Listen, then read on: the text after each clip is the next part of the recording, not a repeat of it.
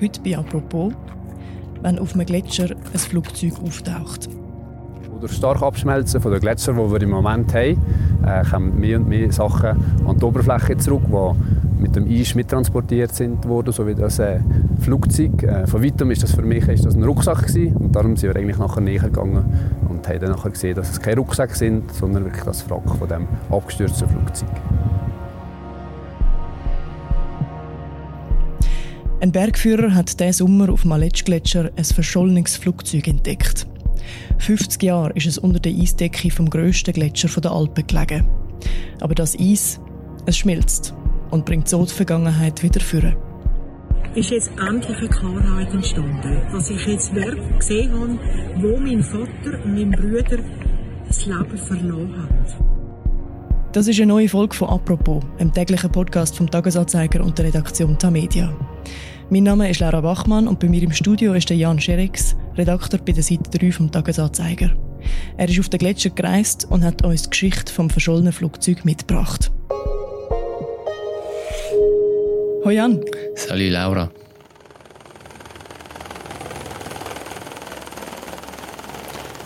Jan, nimm uns mit auf den Aletsch-Gletscher. Wie ist deine Reise darauf gestartet? Wir sind mit dem Helikopter von Lauterbrunn am Morgen um knapp vor dem 7 Uhr losgeflogen. Das Wetter ist gut. Hoffen wir, dass es so bleibt. Ja, wir sind jetzt im Helikopter und wir fliegen jetzt ziemlich genau hier. Wir sind dann über die Jungfrau Joch über die Kante geflogen. Das war übrigens genau der gleiche Weg, wo die Unglücksmaschine vor 54 Jahren geflogen ist und sind dann über den Aletsch-Gletscher durchab, kurz vor dem Concordia-Platz, dort wo all die vier grossen Gletscher zusammenfließen, ist dann das Wrack und dort hat uns dann der Helikopter abgesetzt.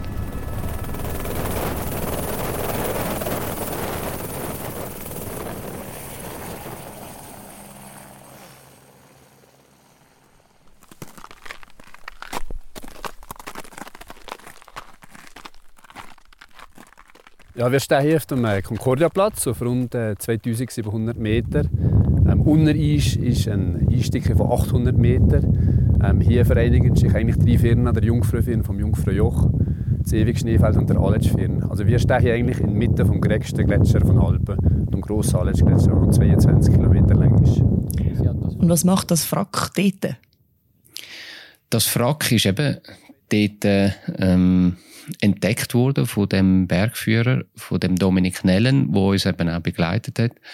Das Wrack ähm, ist lang eben nicht sichtbar gewesen, weil ja ähm, alles unter Eis war und der Gletscher, der Aletsch-Gletscher, der schmilzt sehr stark, sehr schnell und hat das Wrack freigegeben. Genau, durch stark Abschmelzen der Gletscher, die wir im Moment haben, äh, kommen mehr und mehr Sachen an die Oberfläche zurück, die mit dem Eis mittransportiert sind worden, so wie das äh, Flugzeug. Äh, von weitem ist das für mich ist das ein Rucksack gewesen, und darum sind wir eigentlich nachher näher gegangen und haben dann nachher gesehen, dass es keine Rucksäcke sind, sondern wirklich das Wrack von dem abgestürzten Flugzeug.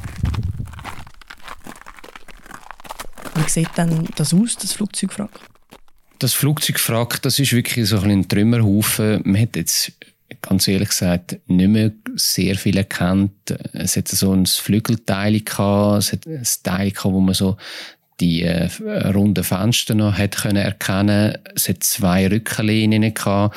Was mich jetzt äh, fast noch am, am meisten berührt hat, ist so eine alte Nivea Sonnencreme Dose gsi, wo einfach dort gelegen ist, wo total äh, praktisch unversehrt war und man hat sich das einfach müssen so ein bisschen vorstellen, wie das war. Also es ist nicht mehr ein ganzes Wrack, aber einfach ein Trümmerhaufen, wo eine grosse Geschichte dahinter ist.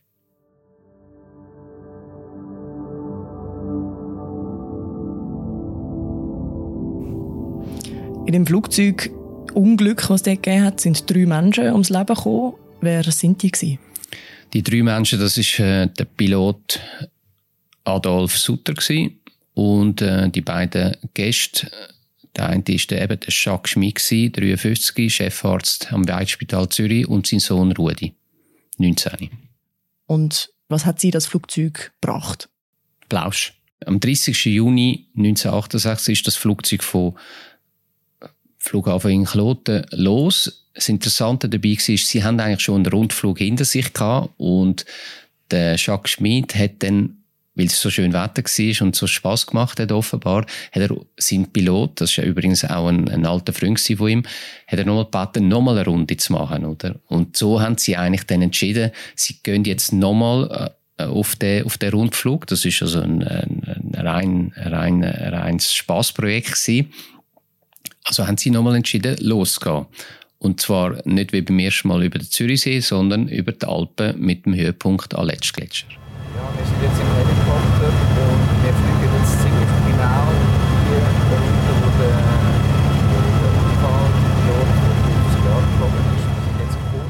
Du bist die Strecke ja selber geflogen.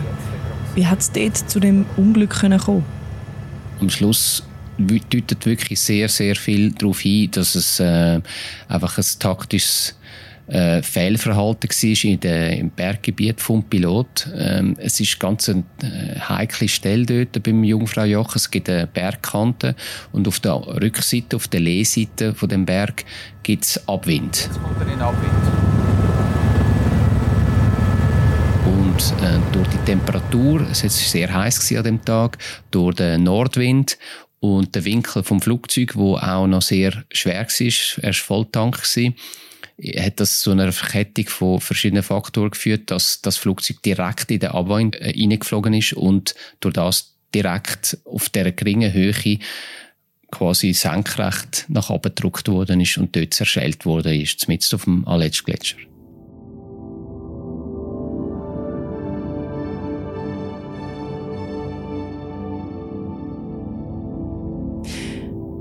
Passiert nachher?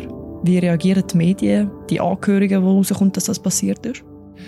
Dazu mal äh, ist das natürlich schon eine grosse Geschichte gewesen, vor allem auch, weil der Jacques Schmid eine Zürcher Persönlichkeit war. Es hat viele Todesanzeigen gegeben, die NZZ, äh, dazu mal hat auch einen Artikel dazu gebracht. Und es ist natürlich auch darum gegangen, was, was ist genau passiert. Das hat man natürlich noch nicht genau gewusst. Das ist dann erst mit dem Untersuchungsbericht vorgekommen. Drei Menschen sind gestorben. Das ist äh, eine Tragik gewesen, wo, wo sicher ein Thema war, ja. Mein Vater war von Natur aus ein Draufgänger, gewesen, aber ein sehr, sehr sorgfältiger und Grund, also ethisch sehr hochstehender Mediziner. Du hast heute, 50 Jahre später, auch mit der Tochter von Jacques Schmid geredet, der Katharina Schmid-Voss. Wie war das damals für sie? Gewesen?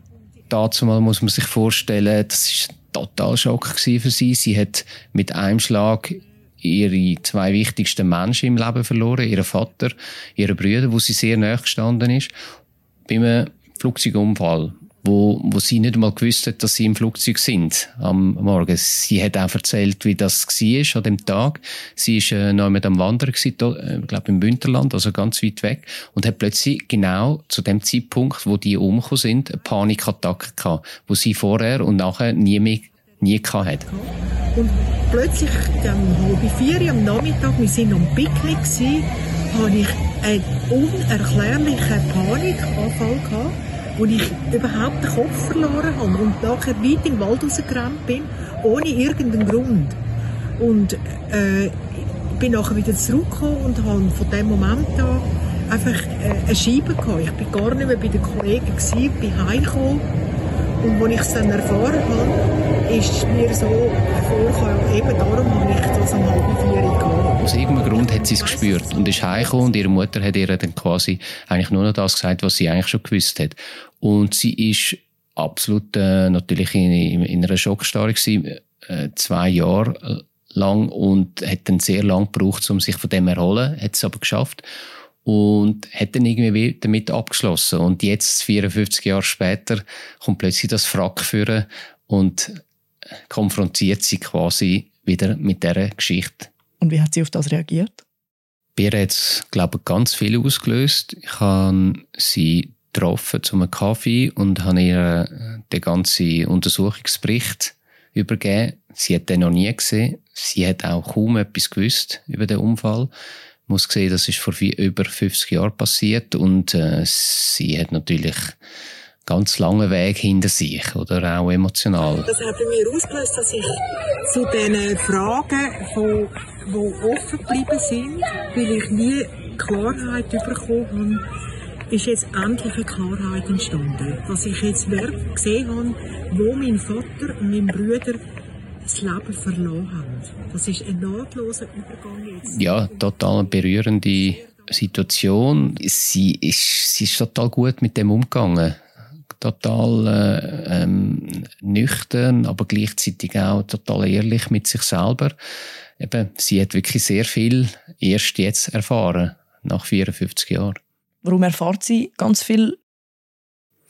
Das ist eine gute Frage, habe ich ihr auch gestellt. Ich glaube, es war eine Kombination von dem Schock und der Unfähigkeit, irgendetwas aufzunehmen.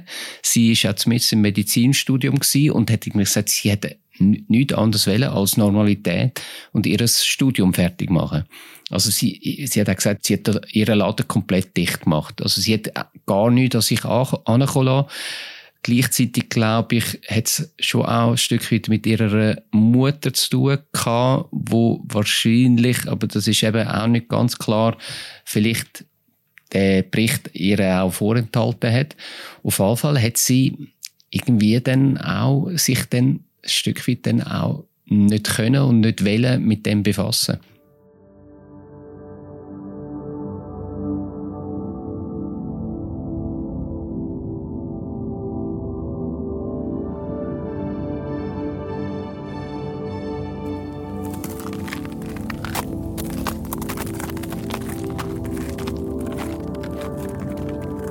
Warum ist das Flugzeug überhaupt 50 Jahre verschollen gewesen?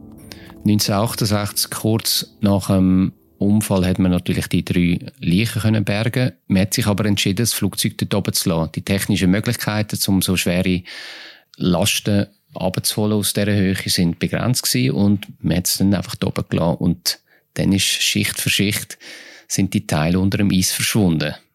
Und jetzt, 50 Jahre später, ist das Eis geschmolzen? Genau, jetzt, man weiß natürlich, dass Gletscher schmelzen. Sie schmelzen sehr stark. Äh, Aletsch Gletscher ist in dem Jahr bis zu neun Meter geschmolzen.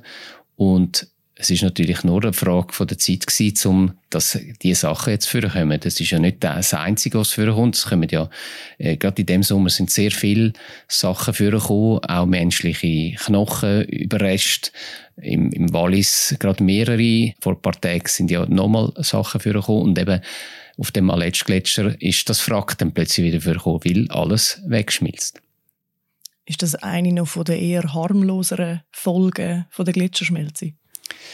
Ja, also wenn man natürlich dort oben ist und der Bergführer einem so ein bisschen erklärt, wo der, wo der Gletscher vor 50 Jahren war, dann äh, ist das natürlich schon sehr eindrücklich. Es sind enorme Massen, die dort weggekommen sind und es gehen auch enorme Massen weg. Es, dort, wo wir gestanden sind, geht es 800 Meter runter, nur Eis, also immer noch sehr massiv.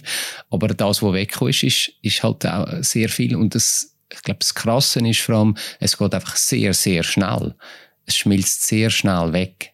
Es gibt äh, Rechenspiele, die sagen, dass 2090 nur noch etwa 10% vom Aletsch-Gletscher überbleiben. Was hat das für eine Bedeutung, wenn aus dem Gletscher immer wieder Sachen auftauchen? Jetzt für persönliche Schicksal zum Beispiel oder für gewisse Geschichten einen Abschluss zu finden? Ich glaube, man sieht es sehr gut bei unserer Protagonistin von dieser Geschichte, wie emotional das ist, was da plötzlich wieder vorkommt und wie dann halt auch die Zeitachse in die Vergangenheit plötzlich wieder gebaut wird. Und das ist natürlich jetzt nicht nur in dem Fall so, sondern auch in vielen anderen, wo plötzlich verschollene Leute wieder vorkommen und, und die Angehörigen können natürlich jetzt das erste Mal richtig von denen Abschied nehmen, weil die sind ja weg gewesen. Die sind jahrzehntelang im Eis gewesen und man hat nicht gewusst genau wo. Und das, ich glaube, kann sich jeder vorstellen, das ist sehr schwierig. Und die kommen jetzt wieder führen und äh, lösen sehr viele Sachen aus bei den Leuten, die noch leben.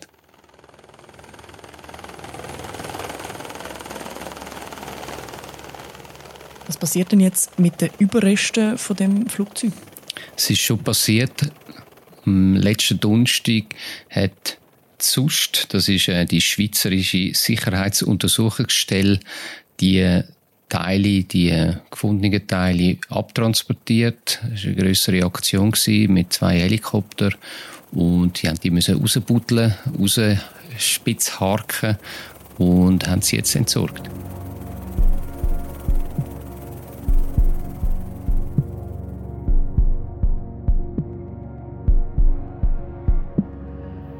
Danke vielmals, Jan. Danke dir. Den Text von Jan Scherix verlinke ich euch noch in den Show Notes. Das war es, die heutige Folge von «Apropos», einem täglichen Podcast vom Tagesanzeiger und der Redaktion der Media. Die nächste Folge hören ihr am Montag wieder. Bis dann. Ciao zusammen.